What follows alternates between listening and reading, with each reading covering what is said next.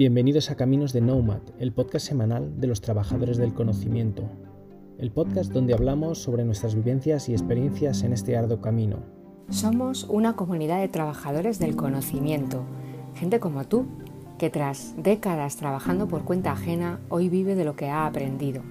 Unos ya lo hacemos a tope y otros estamos comenzando en ello, pero todos queremos compartir lo aprendido porque sabemos que nuestros éxitos, nuestras dudas y también nuestros fracasos os ayudarán a sacar lo mejor de cada uno de vosotros. Coge tu billete que comienza el viaje.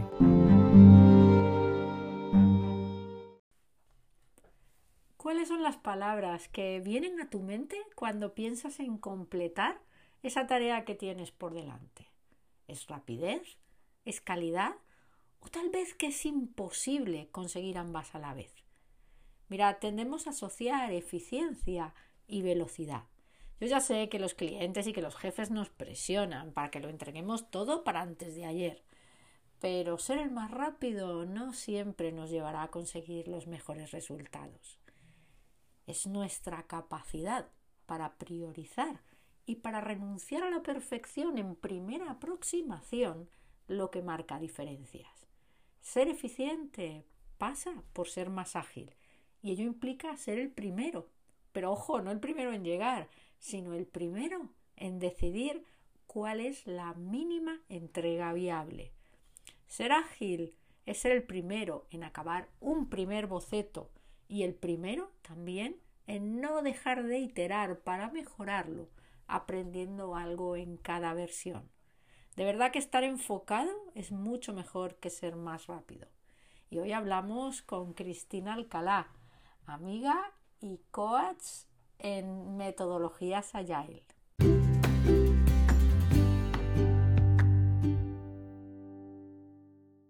Bienvenidos caminantes y caminantas. Hoy tengo el placer de charlar con Cristina Alcalá, compañera y amiga. Cristina es licenciada en Publicidad y Relaciones Públicas, pero nada más lejos de su intención. Yo conocí a Cristina cuando ya era jefa de ventas de un equipo que prestaba soluciones de comunicación y también soluciones digitales a grandes empresas del sector de la administración pública primero y de la industria después. Cristina y yo nos conocimos en Telefónica Móviles allá por el año 2000 y hemos seguido manteniendo relación hasta ahora. Cristina me contaba que hace cuatro años decidió dejar su bien y muy exitoso jefatura en esta unidad de ventas para enrolarse en un equipo de nueva creación, un equipo que tenía nada más y nada menos la misión de cambiar la cultura y la forma de trabajar de la compañía.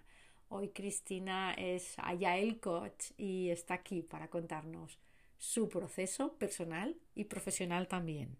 Bienvenida, Cristina. Y a mí, pues ya me conocéis, o al menos eso espero. Soy Virginia Cabrera Nocito, la especialista en transformación tecnoemocional.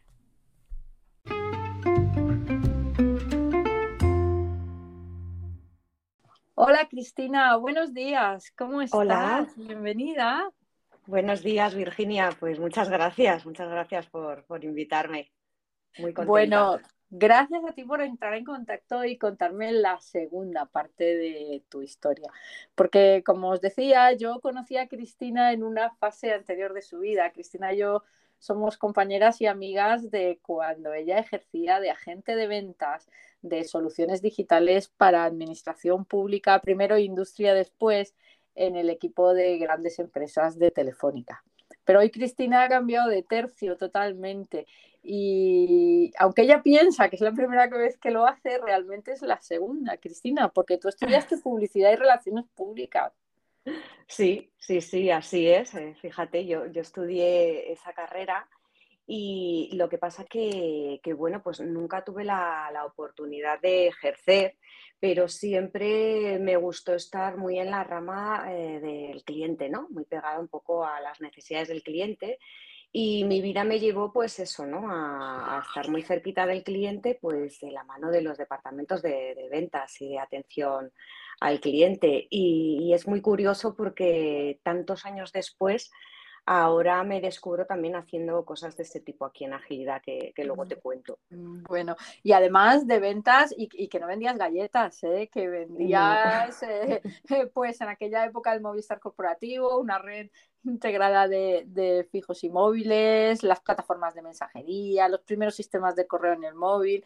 Así que me resulta curioso que ahora tú hables como de un gran cambio en tu vida cuando oh, realmente muchas veces nos pasa, ¿no? Que quitamos valor a cosas que hemos hecho en el pasado y, y que está muy bien que les pongamos valor porque ponerles valor nos ayuda a avanzar. Bueno, Cristina, hoy, eh, cuéntanos, Cristina, eh, ¿en qué saldo profesional estás ahora? Pues mira, Virginia, eh, la verdad es que, bueno, hilando un poco con lo que decías, no le quito valor a toda mi, mi, trayectoria porque, porque me ha servido para estar donde estoy hoy, ¿no? Ya va camino de cuatro años, que bueno, yo digo que mi vida profesional de un cambio radical porque, porque así es, empecé a dedicarme, a priori parecía una cosa muy diferente, luego verás que tiene mucho que ver con, mi pasado. Eh, y como tú decías, pues eh, después de 20 años trabajando en la red de ventas, ¿no? volcada en, el cliente, en las grandes cuentas de Telefónica, eh, con unos objetivos muy exigentes ¿no? para dar resultados a la compañía, eh, pues eh, he estado, he estado pues, eh, muy volcada ¿no? en, esa mirada que, siempre el cliente necesita. las ventas, bueno, tú, lo conoces muy bien, ¿no? Y de primera mano también. es un trabajo muy, muy gratificante en ciertos aspectos. Y como te decía, allí he aprendido pues prácticamente todo lo que sé, porque además me forjó en tener un elevado rendimiento en todo aquello que hacía. Y siempre, pues, siempre además buscando pues, pues las mejores oportunidades y además coordinando un sinfín de cosas. Para, hacer posible una venta pues tienes que hacer muchísimas cosas, ¿no? Y lo primero de todo es entender lo que, lo que nuestros clientes necesitan. Bueno, eh, insisto, Cristina, y que no es lo mismo vender galletas con cariño para los que venden galletas que vender soluciones de, comunicación eh, y soluciones digitales a empresas y administraciones públicas de máximo nivel. Siempre digo, no es lo mismo que se queje eh, un cliente en el supermercado que que se queje el director del Banco de Santander, por decir algo, ¿no? Es cierto. entonces, bueno, pues es un trabajo un trabajo muy exigente que, que, a dónde te lleva? ¿Te lleva a, un momento en el que dices, oye, esto ya me tiene quemada o, el salto se produce por otras circunstancias? Pues mira, el, salto se produce, la verdad es que eh, aparte de soluciones de comunicaciones, pues ya en mi última etapa, eh, eh, bueno, ya sabes Telefónica no está eh, muy enfocada ya a todas las soluciones eh, digitales de seguridad, cloud, o sea, un, un sinfín de, soluciones que la verdad cada vez eh, se hacían más interesantes, pero cada vez más complejas, ¿no? De alguna manera. Em, el cambio se produce porque, bueno, llega un momento, un poco un momento vital, ¿no? En, en mi vida, ¿no? Donde, donde yo veía que, me había estancado, sinceramente. Fíjate que había muchísimas cosas que seguir aprendiendo, pero yo a nivel eh, personal no, veía cómo mejorar mis habilidades, no encontraba cómo gestionar mejor a mi equipo, ¿no? Eh, ni tampoco eh, cómo hacer para mejorar incluso más las relaciones con mis clientes. Y entonces entendí que la única manera de seguir mi camino era dar un cambio radical a lo que estaba haciendo, porque solo así encontraría maneras de hacer mejor las cosas, ¿no? También maneras de hacerlas peor, porque llega un momento que crees eh, que te sabes tan bien la lección que dejas inconscientemente un poco de, de reciclarte en la materia. Y, eso fue lo que me pasó. Esa, esa, es buena, ¿no? Lo de, lo de te lo sabes tan bien que dejas de formarte. Fíjate que, que hay mucha gente que se queda ahí, ¿no? Eh, yo mm, muchas veces me ha tocado discutir, discutir entre comillas, ¿no? Con mis jefes, que digo, es que esto, eh, este año lo vamos a hacer así. Me dice, pero ¿por qué lo tocas? Si funciona muy bien, ¿no? Mm, Tú misma lo has dicho, o sea, mis resultados como equipo eh, individuales eran buenos, ¿no? Entonces dices, ¿cuánta gente no se habría quedado ahí eh, dormida en sus laureles? Yo soy de las que piensan que los rellanos de las escaleras se inventaron para poder subir muchos pisos, que está bien descansar a veces y está bien, eh, digamos, en un momento dado dejar de pedalear y, dejarte un poco llevar por la inercia, pero un poco, un poco, ¿no? Porque un mucho al final te acaba llevando cuesta abajo y sin freno. Y en ese momento mm, probablemente no entiendas qué es lo que está pasando y por qué está pasando. Así que yo me quedo y me gustaría subrayar esa reflexión de cuidado cuando te lo sabes tan bien que piensas que ya no necesitas seguir formándote, ¿no? Sí, y además te, te, paralizas un poco, ¿no? Porque dices, bueno, pues esto ya lo hago un poco con la gorra, ¿no? Como, como quien dice, estás acostumbrada pues a, gestionar eh, y además que llevarte a gente que sabe, que eso está muy bien también, ¿no? Eh, pero claro, llega un momento que, es un poco sin sentido. Y entonces, pues bueno, eso me llevó a buscar opciones, ¿no? Eh, a, ver qué otras cosas eh, podía hacer y además intentar hacerlo, pues bueno, en este caso dentro de Telefónica, porque Telefónica es muy grande y tiene... Porque es una gran casa.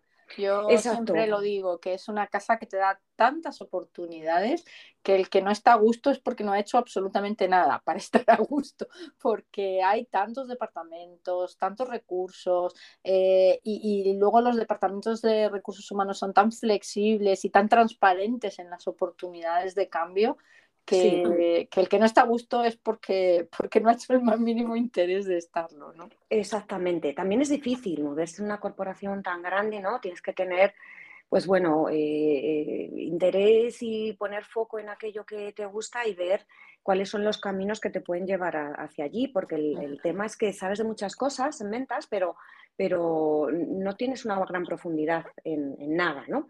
Entonces, bueno, la verdad es que tuve como, una suerte tremenda, me tocó un poco la lotería, yo lo viví así porque la compañía empezó a buscar perfiles heterogéneos, con visión cliente, con muchas ganas de aprender y de transformar, con habilidades de comunicación, con mucha resiliencia y bueno, querían hacer una selección de personas para desempeñar el puesto de Agile Coach, que, que bueno, era un puesto completamente nuevo en la compañía eh, que ya la hay en muchísimas organizaciones, eh, como es la nuestra, y en aquel momento, pues lo que se optó, se podría haber optado por contratar a gente de fuera, pero nuestra compañía optó por buscar a gente dentro con esas eh, capacidades y formarla.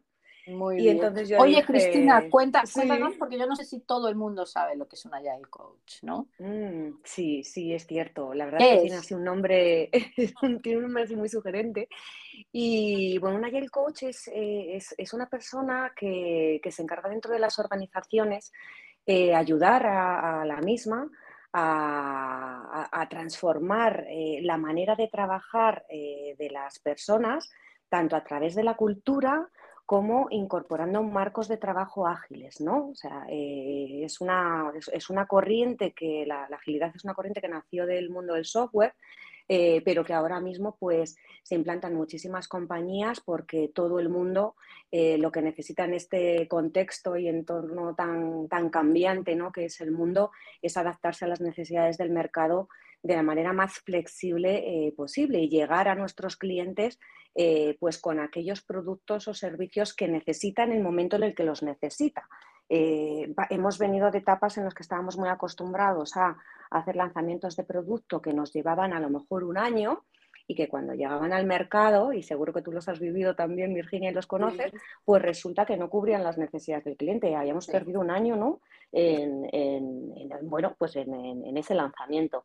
pues ahora lo que tratan las compañías es de esto, ¿no? De, oye, vamos a ir haciendo eh, eh, cositas poco a poco, vamos a ir eh, testando en el mercado si sigue, si, sigue correspondiéndose con la necesidad del cliente y a partir de ahí ir haciendo lanzamientos poco a poco y no esperar a tener el producto perfecto para cuando el cliente ya no lo necesita. ¿no? Y cuando ya lo necesita o cuando se da cuenta de que lo que quería no es lo que dijo que quería, que eso eh, pasa también mucho, ¿no? Y más en grandes proyectos, que el cliente te plantea una cosa y, y te pone unos requisitos bastante claros y luego se da cuenta eh, o nos damos cuenta juntos de que eso no era exactamente lo que quería, que no tenía bien direccionada su necesidad. Cristina, ¿tú crees que la gente confunde agilidad y velocidad? Sí, sí, muchísimo. De hecho, nosotros cuando, por nosotros los Agile Coach hacemos muchas cosas dentro de la organización y una de ellas es formar, ¿no? Eh, formar a los equipos y, y, es un poco de lo que huimos, ¿no? Que agilidad no es velocidad, no es ir más rápido. Agilidad eh, lo que consiste es tener la capacidad de ser eh, flexible para virar y cambiar de rumbo eh, cuanto antes. Es decir, eh, eh, fallar, o sea, si tienes que fallar, falla cuanto antes, ¿no? Para que te cueste menos y puedas reenfocarte hacia el éxito de manera mucho mejor. Porque es, no consiste en ir más rápido, efectivamente. Es tener la capacidad, mm, tener la visión, pero también tener las herramientas, ¿no? Para, para hacer esas pruebas error o esas pruebas aprendizaje de una manera mucho más rápida, ¿no? Y mucho más barata, si puede ser, ¿no? Exactamente. Oye, decías, que, la gente de recursos humanos cuando empezó, cuando optó por, crear esos Agile Coach dentro de la compañía, no buscaban tanto el expertise, sino las habilidades y la actitud, ¿no? Con gente con ganas de aprender, con visión cliente tú, la verdad es que muchas veces yo también alguna vez le he dicho a mi jefe, digo, no, claro, eso que tú quieres contratar te está esperando en la calle, eh, eh, en Plaza de Castilla, que vayas tú con una furgoneta a buscarle. Es que muchas veces nos encontramos con que, con que nos surgen, y los que llevamos ya unos cuantos años, una purriada de años trabajando, lo sabemos bien, nos encontramos con que surgen nuevas necesidades y no hay perfiles en el mercado para contratar, ¿no? O sea que, bueno, a lo mejor alguno habían encontrado, pero lo cierto es que esta opción de buscar gente con habilidades y sobre todo con ganas de aprender, eh, ¿qué tal ha resultado? Eh, ¿Os habéis pues quedado todos los que empezasteis o ha habido gente que sí. se... ¿Sí? ¿Sí? sí, se montó, se montó una oficina, la oficina Yai, ¿no? que, sigue, que sigue viva en Telefónica y somos pues unos 25 profesionales eh, que ya te digo, pues venimos de, de, prácticamente todas las áreas de la compañía.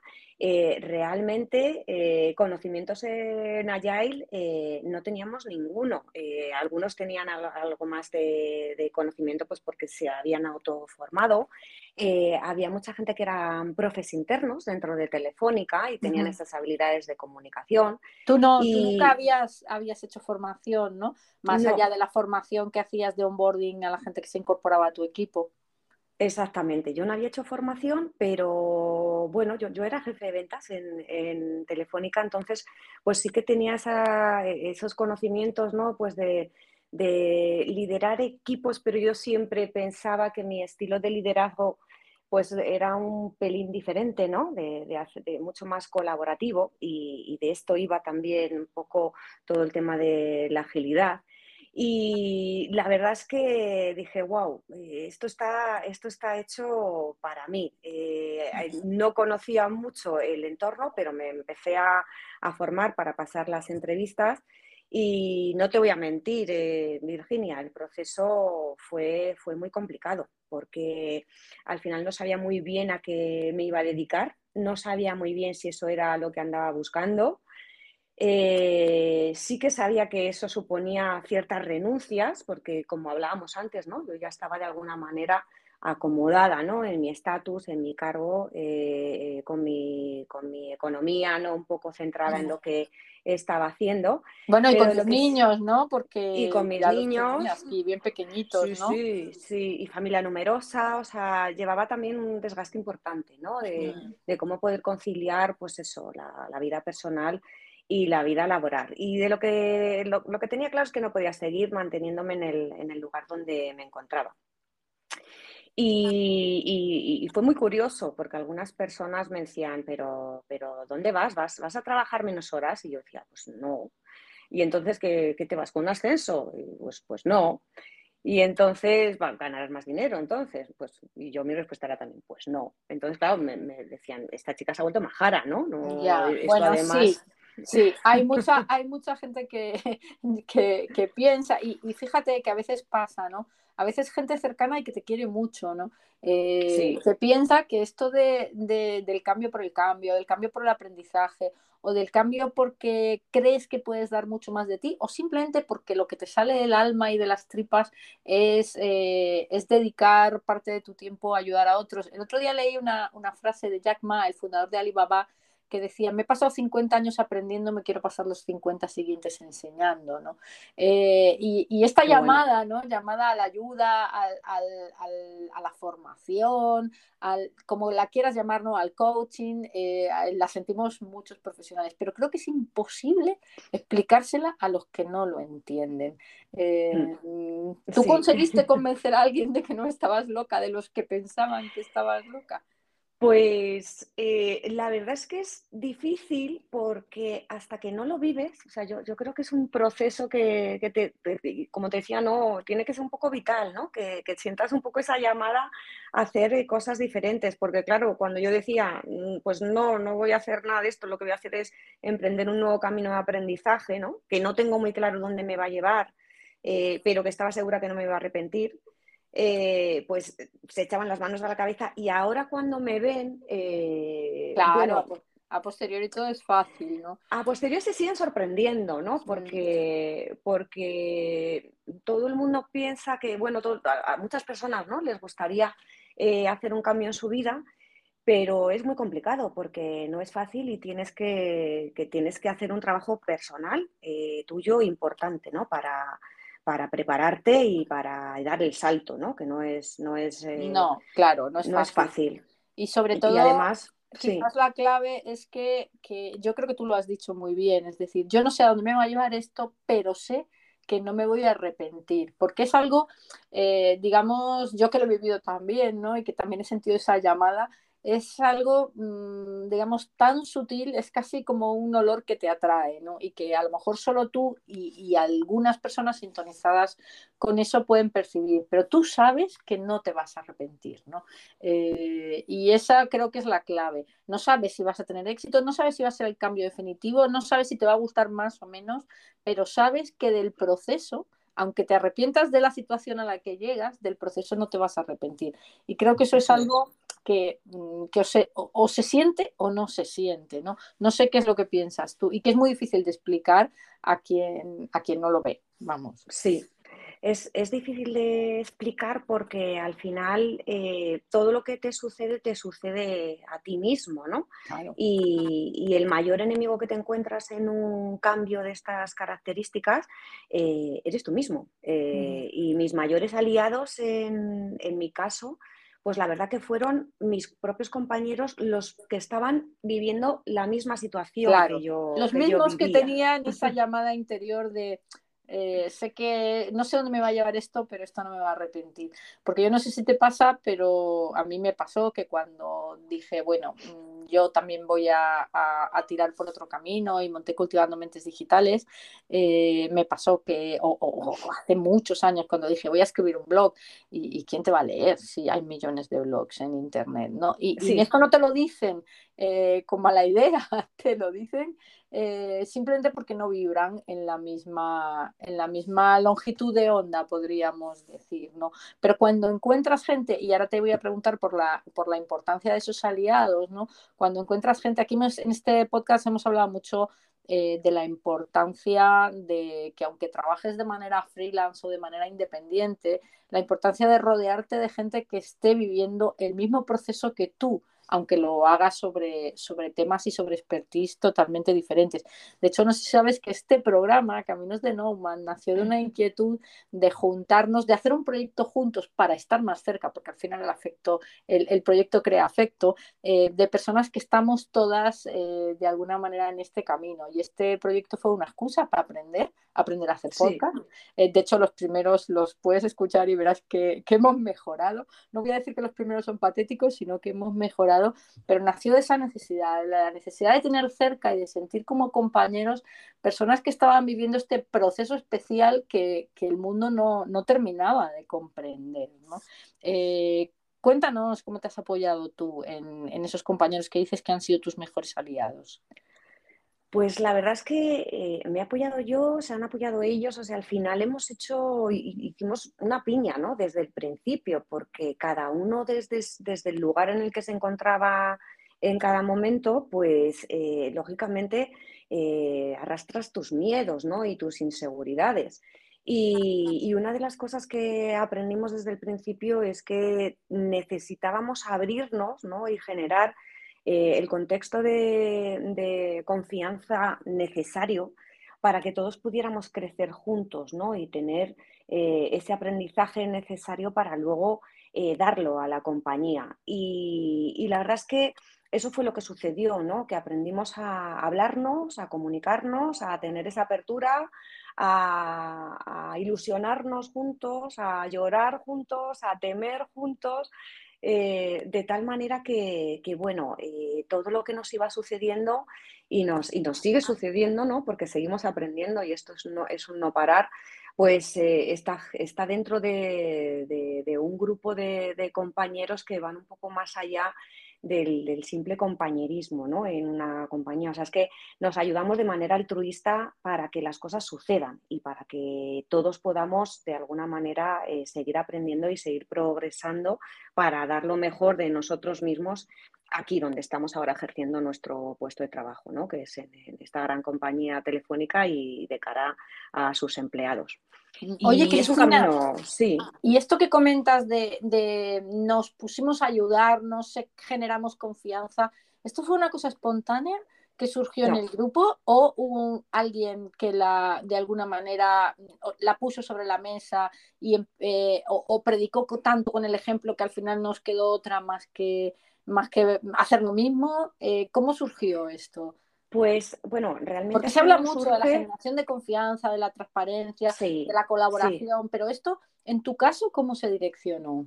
Esto eh, de alguna manera te lo tienen que enseñar, tampoco es un tema espontáneo. Lógicamente, como te comentaba, cuando nosotros llegamos eh, se puso mucho foco en nuestra formación y nos, hicieron un programa de, de upselling eh, donde nos pusieron a nuestra disposición una, una, consultora, una empresa que sabía mucho de, agilidad, que sabía de, cambios transformacionales en las compañías, eh, de cambios eh, culturales, de marcos de trabajo, eh, de coaching, y ellos fueron los que nos guiaron en, las primeras, en los primeros meses en este camino. Y ellos fueron los que nos enseñaron a mirarnos. O sea, es que aquí hay, como te decía, aparte del aprendizaje de herramientas ¿no? y de técnicas que, que puedas llevar y enseñar a otros, eh, teníamos que hacer un trabajo interior, o sea, un trabajo nuestro. bueno, yo siempre, siempre digo que, uno de los grandes cambios de la mentalidad digital es el entender que eres lo que aportas. Eres lo que aportas a una comunidad, a un contexto determinado y que, claro, no puedes aportar nada si no reflexionas nada sobre ti mismo, ¿no? Porque te pasa que la vida se te va pasando y hay mucha gente que le dices, oye, em, cuéntame quién eres, eh, para qué sirves y, y se quedan en blanco cuando son grandes profesionales que tienen una trayectoria de grandes logros, pero no estamos acostumbrados a, reflexionar eh, sobre, sobre nuestros valores, sobre nuestras debilidades también, ¿no? Y sobre en qué tenemos que mejorar. Entonces, eh, me estás contando que se hicieron un ejercicio de dinamización de grupo o de eh, gestión de la Una formación. Sí. sí, una formación que incluía eh, muchas cosas, ¿no? O sea, nos encerraron, por decirlo de alguna manera, durante una serie de jornadas, tanto para hacer equipo como para enseñarlos la técnica, como para enseñarnos eh, eh, esa reflexión necesaria para nosotros ejercer bien nuestro rol, ¿no? Porque el rol de Agile Coach en una compañía tiene varios gorros, o sea, tiene un gorro de consultor, tiene un gorro de, formación, de formador, tiene un gorro de, coach y tiene un gorro de mentor. O sea que, fíjate, ¿no? Son, son, cuatro gorros que de alguna manera tienes que aprender a, gestionar y a poner a jugar eh, en cada momento dependiendo de lo que la persona y la compañía necesite.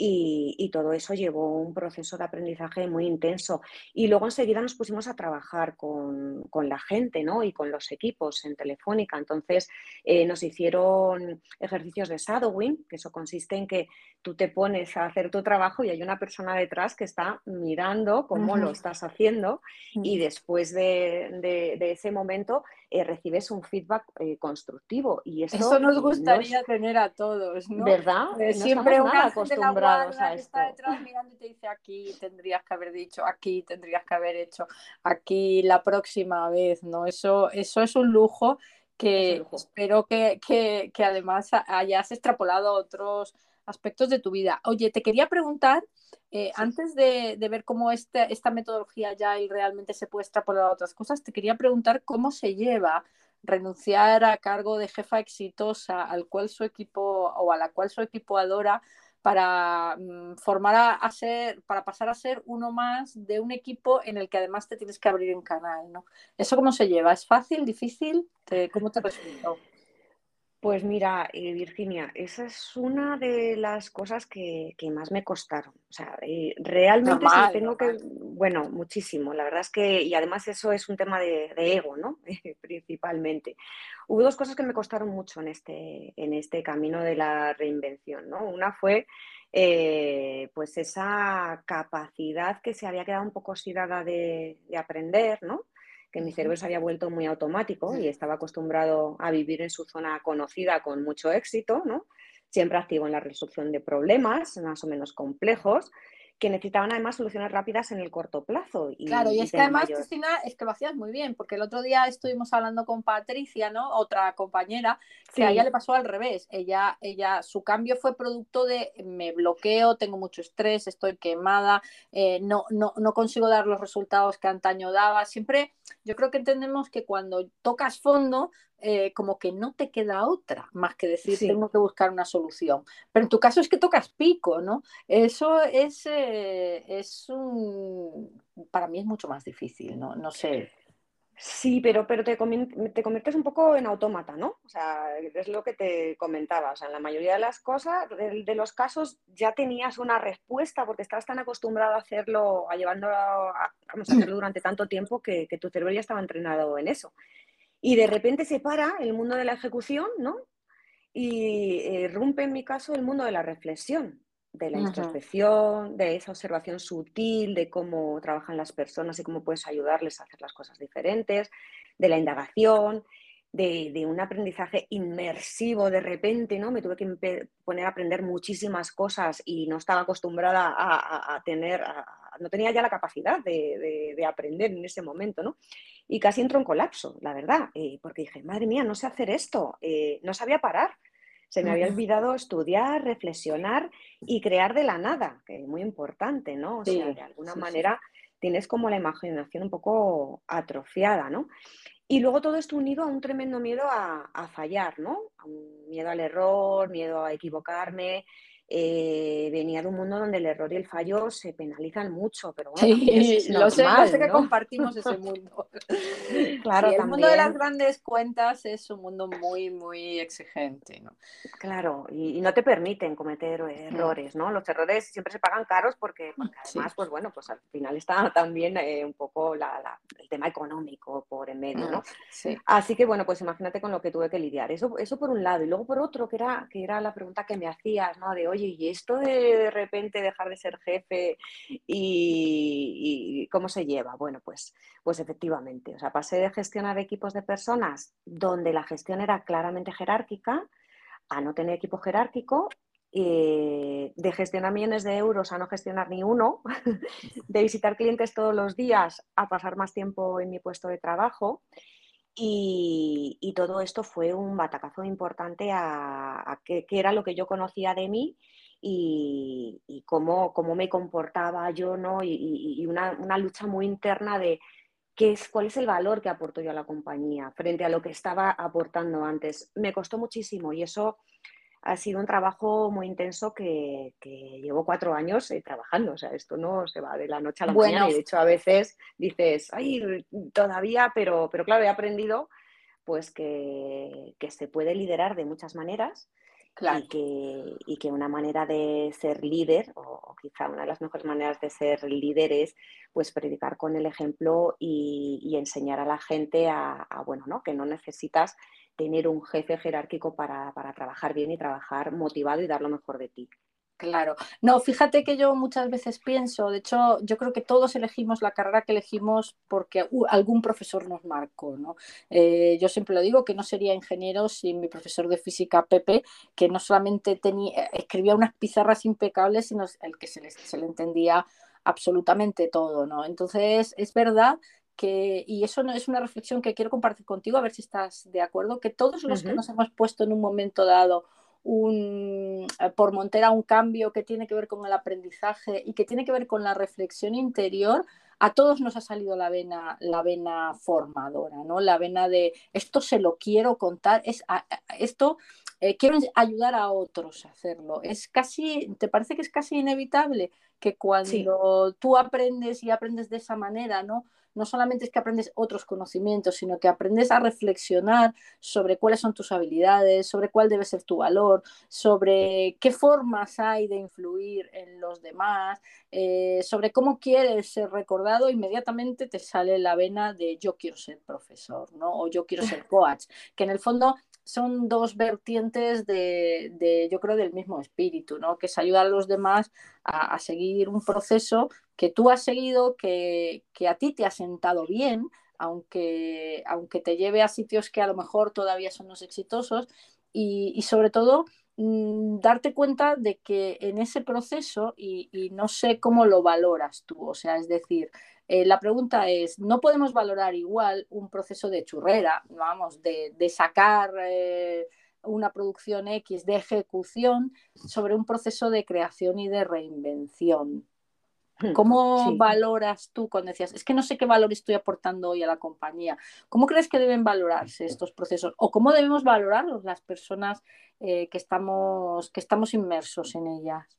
Sí, pues sí, bueno, yo tuve ese momento, ¿no? De, oye, ¿qué valor estoy aportando ahora? Pero porque venía de un mundo tan, tan ejecutor, ¿no? Y donde lógicamente estabas muy pegado al negocio y a los ingresos, que de repente ponerte a trabajar en otro plano, ponerte a trabajar en el plano de las personas, de, formar las personas, de ayudar a las personas, de repente te descoloca un poco, pero eh, eh, es un valor. Porque los resultados no se pueden medir de manera tan tangible de he vendido tantos mil euros. Es que hablamos mucho de creatividad y hablamos mucho de innovación, pero seguimos valorando por los palitos de las cosas que conseguimos y, nos siguen valorando y nos seguimos valorando también nosotros mismos. Y quizás esa sea una de los grandes mitos que tenemos que romper, ¿no? Decir, oye, si aquí estamos creando, lo que tenemos que valorar son otra serie de cosas, no estrictamente los resultados tangibles obtenidos. Es decir, ni siquiera la satisfacción de las personas que intervienen en el proceso me parece a mí que sea una, valoración suficiente. Eh, creo que la valoración tiene que ser mucho más 360, ¿no? Sí, sí, y además es, eh, eh, es muy complicado, como tú decías, medirlo porque además em, los resultados no son inmediatos, como puede hacer ¿no? una red de ventas, donde bueno, pues, eh, tú haces una labor de ventas y al final obtienes un resultado en un determinado plazo de tiempo. Pero trabajar con las personas y abordar el reto de transformar culturalmente una compañía, pues como imaginarás, Virginia, es una tarea arduo, complicada, eh, que requiere de, mucho esfuerzo, de mucho valor también por parte de las personas y que los resultados no se ven de un día para otro. O sea, que esto van a pasar y están pasando años para que, para que realmente pues, sucedan eh, las cosas que se persiguen. ¿Y, en qué, parámetros te anclas tú hoy para decir voy bien? Pues eh, nosotros mm, como ya como equipo ¿no? y como oficina Agile, pues eh, sí que lo que hemos trabajado mucho es en nuestra estrategia, ¿no? en nuestro propósito y en nuestra misión como equipo. Eh, y nos estamos poniendo pues, eh, objetivos que vamos cumpliendo eh, poco a poco y que luego, lógicamente, es como siempre las compañías te piden de alguna manera como medir esos resultados, pues intentamos buscar herramientas que nos permitan medir, pues como puede ser la encuesta de satisfacción, las encuestas a nuestros propios clientes, ¿no? de cómo empiezan cuando abordan un proceso o sea, cuál es el, punto en el que se encuentran y cuando nosotros les dejamos ya trabajando solos, por decirlo de alguna manera, en qué momento, ¿no? Y cuál es el recorrido que han hecho y cuáles son los resultados, si pueden de alguna manera hacerlos visibles dentro de su, de su trabajo o, más como, empleados a nivel de, motivación y de satisfacción. Entonces, eh, ya te digo que es complicado de medir, pero sí que tenemos eh, de medida para intentar ver cómo, progresamos. ¿Y tú, Cristina, para ti interiormente, te apoyas en eso o tienes alguno más? O sea... Mm, En cuanto a mi progreso. Sí, en cuanto a cómo te, cómo te vas midiendo tú respecto al, proceso, porque todos los procesos de cambio, y este es un programa que escuchan personas que, que, casi todos están, por eso se llama caminos, ¿no? Que casi todas están en un camino y en un proceso de cambio, pues lo fácil o lo difícil es hacerte un Excel con qué has hecho el año pasado, qué has hecho este año, eh, cuánto has ingresado o cuántos, ah, eh, cuántas valoraciones positivas tienes o, cuánto tal. ¿Hay alguna cosa más que a ti te sirva de medida? Pues nosotros la verdad es que eh, como nos miramos no te, y hablamos tanto, Cristina, por, sí, por mí, por mí. Como, como, a ti. Sí, sí, pero te voy a llevar un poco a esa reflexión porque, porque nosotros nos miramos mucho, ¿no? Y luego entre nosotros hablamos mucho también de cómo hemos evolucionado, ¿no? Y dónde estamos. Y la verdad es que cuanto más tiempo paso aquí, que parece algo muy manido, ¿no? Pero esto de cuanto menos aprendo, menos sé. O sea, entonces, yo lo que mm, me va haciendo ver el punto en el que me encuentro es eh, abordar cada vez que puedo retos nuevos dentro de, del entorno de trabajo que me permite hacer y, me mido yo a mí misma de, cómo, cómo, me encuentro en, capacidad para abordarlo, ¿no? O sea, este mm. miedo que te decía antes de, Jolín, voy a fallar, voy a tal, y, eh, cómo voy a hacer esto si no sé, bueno, pues va un poco de lanzarse a la piscina. Entonces, cuanto más me descubro eh, con esa valentía, entre comillas, de abordar retos nuevos, eh, con cada vez menos miedo al, al error o a fallar, me doy cuenta lo que he evolucionado ¿no? desde, desde que llegué aquí. Y eso me está permitiendo abordar muchas más cosas, tanto en el lado profesional en el lado muy personal. Buena, muy buena. Lo de medir tu nivel de miedo, ¿no? Eh, porque yo, por ejemplo, mido mi nivel de energía, es decir, las ganas que tengo de madrugar. Eh, que, que, yo cada día, mm, mi, marido me dice, ¿pero por qué te levantas tan pronto? Digo, pues porque tengo muchas ganas de hacer cosas y si no, no me cunde. Entonces mido mi nivel de energía, pero no se me había ocurrido en lo de medir mi nivel de miedo, ¿no? Y me parece, me parece un consejo maravilloso para todas las personas que, que escuchan este programa, ¿no? Empezar a medir vuestro nivel de miedo. Cristina, ¿dónde te ves dentro de cinco años? Al final, cuando uno se mete en procesos de estos, al final es que, mm, digamos, la cáscara o el contexto en el que estás se lo hace pequeño eh, por muchos motivos y, necesita tener su propio proyecto. Eh, ¿Te ves? Pues, ¿No te pues de alguna manera, de alguna manera eh, sí. realmente cuando inicié el cambio no, no me planteaba nada de esto, ¿no? Solamente, como te decía, quería, sabía que había llegado, que había tocado techo o fondo, no lo sé, y necesitaba cambiar, ¿no?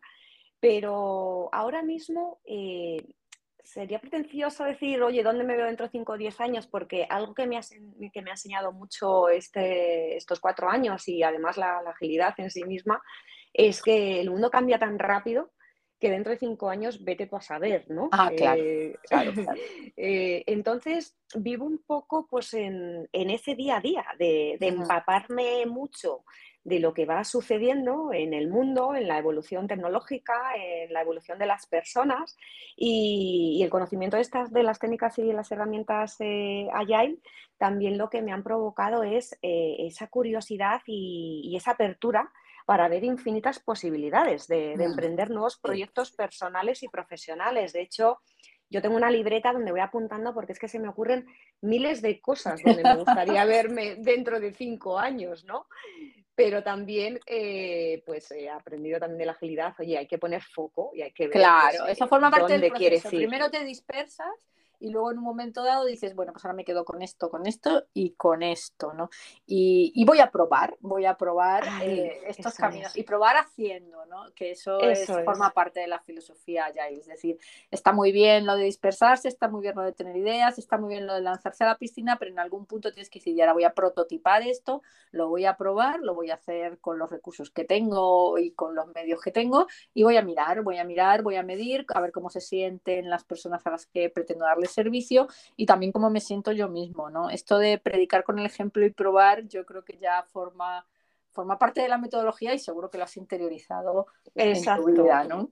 A eso me ha ayudado, es que además lo has descrito perfectamente, ¿eh? O sea, y si no sé muy bien dónde voy a estar en cinco años, lo que sí que tengo claro es que hoy eh, no tengo miedo a probar cosas nuevas y, a seguir aprendiendo. Y que de aquí a cinco años, pues habrás probado, por lo menos tendrás una lista de cosas probadas. Oye, Cristina, y hablando de probar, y, por concluir, eh, ¿tú qué has probado este año en 2022? ¿Qué, cuéntanos algo que hayas probado. Eh, que bueno pues que te está dando algún resultado que te merece la pena de seguir dejando ese concepto en tu libreta. Pues mira, eh, la verdad es que eh, me he iniciado en varias cosas. Eh, algunas, como te comentaba, un poco diferentes a este mundo de, la agilidad, ¿no? Pero porque, porque se me ha abierto un poco la curiosidad y, mira, pues me diplomé en, en, alimentación y masaje ayurveda, por ejemplo, que es un tema muy pegado a las terapias naturales y basadas también un poco en el autoconocimiento, ¿no? Todos los temas de, coaching. Eh, la verdad es que el tema de las redes sociales, eh, Virginia, lo tenía un poco abandonado, ¿no? Eh, porque bueno, pues, pues tampoco le encontraba el, valor y, estoy ahora pues también pues abriéndome una cuenta específica de Instagram, ¿no? Pues para, para empezar un poco a, a publicar y a dar eh, ese conocimiento que tengo, ¿no? que, permita a la gente pues inspirarse y, dar pasos hacia, hacia ese autoconocimiento que le permita estar donde tenga que estar o donde quiera estar eh, de aquí a un determinado momento y que todos encontramos un momento en nuestras vidas que es vital, que tenemos que afrontar eh, cambios y, que esos cambios eh, son siempre buenos, ¿no? Y, lo que quiero es un poco, pues eso, eh, trasladar aquí que, la, ayuda, la ayuda la vamos a necesitar siempre y que mejor que estar acompañado por alguien que, que, bueno, pues que ha sufrido ese mismo proceso. Muy bien. Oye, muy interesante, Cristina. Yo mm, no sé dónde te ves tú dentro de cinco años, yo sé dónde te veo, ¿no? Y, no me cabe ninguna duda de que estamos ante, ante un embrión de Nomad, ¿no?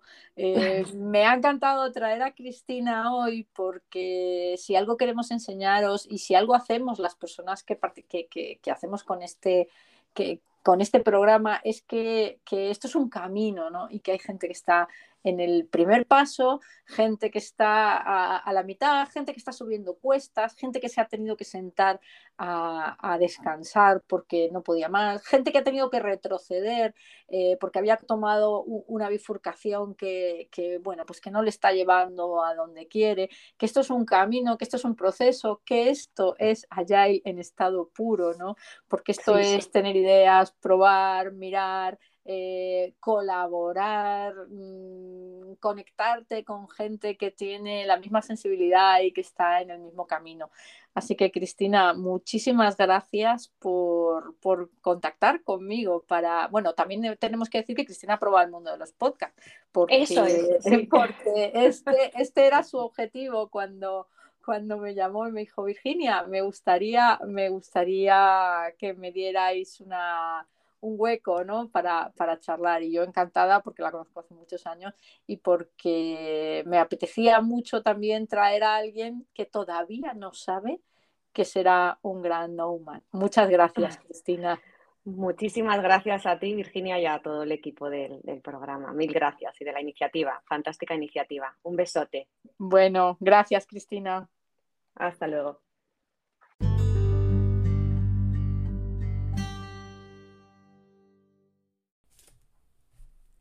Bueno, pues hasta aquí la conversación que he mantenido con Cristina, con quien estaría hablando horas, pero que tampoco vamos a hacer un podcast que dure horas.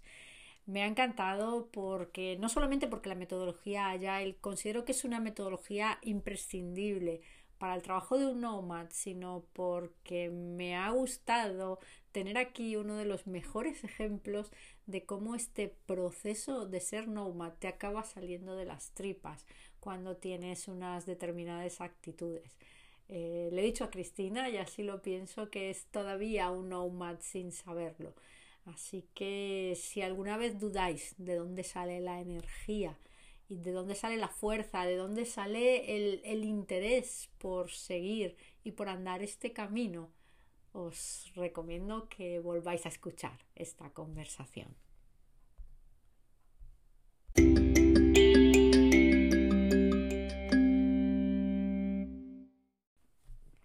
Y la semana que viene, pues otra vez a Alex, fue Alex Fuenmayor hablando de un tema que está de rabiosa actualidad y del cual creo tenemos una impresión bastante equivocada. Alex nos va a hablar de inteligencia artificial. ¿Es un artista? ¿Es una ladrona? ¿Es nuestra competencia? ¿O como freelance puede ser nuestro mejor bastón? No te pierdas el episodio de la semana que viene. Con Alex fue mayor.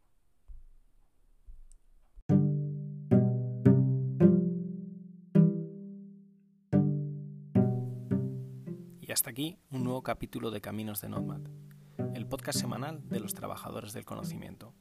Si te ha gustado, ya sabes, comparte y difunde conocimiento. Es gratis y sencillo. Comparte en tus redes sociales, danos un 10 en tu plataforma de podcasting favorita o casi mejor, envíaselo a quien creas que le puede ser de interés. Hasta la semana que viene y saludos digitales para todos.